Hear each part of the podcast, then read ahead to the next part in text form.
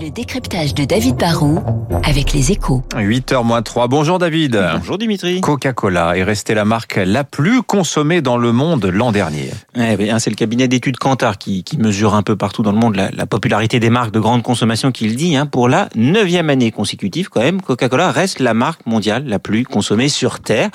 En dépit de la crise, hein, Coca a été au cœur quand même, vous allez le voir, de plus de 6 milliards de transactions l'an dernier. Wow. Et je parle là que de la consommation à la maison. Ce que, je trouve intéressant dans, dans, ce classement, dans lequel on retrouve toutes les marques qui font notre quotidien, comme Colgate, Maggi, Dove, ou à l'échelle mondiale, et puis à l'échelle française, pardon, des noms comme Erta ou Président, c'est qu'en fait, il y a un énorme décalage entre une image colportée qui est souvent perçue comme mauvaise et la réalité du quotidien en, en, supermarché. Qu'est-ce que c'est que ce paradoxe, David? Bah, le, le, bruit médiatique dit plutôt que Coca-Cola c'est le responsable du surpoids à cause du sucre ou de la pollution à cause des bouteilles en plastique. Hein.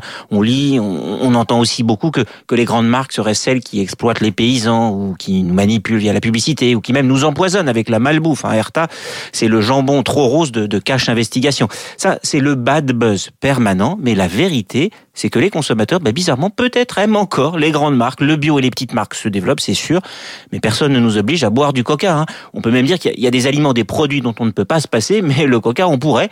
Et pourtant, bah, au dépit d'un problème d'image, il faut, il faut être réaliste, les ventes cartonnent. Et comment vous expliquez ce paradoxe, David?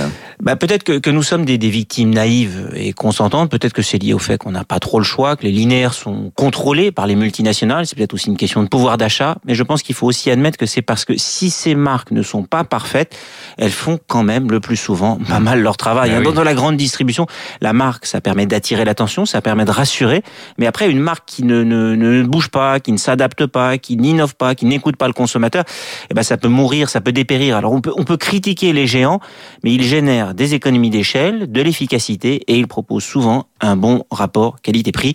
Dans la restauration, c'est d'ailleurs un peu pareil, le même paradoxe. À la première cantine de France, on le dit pas trop, mais c'est McDonald's.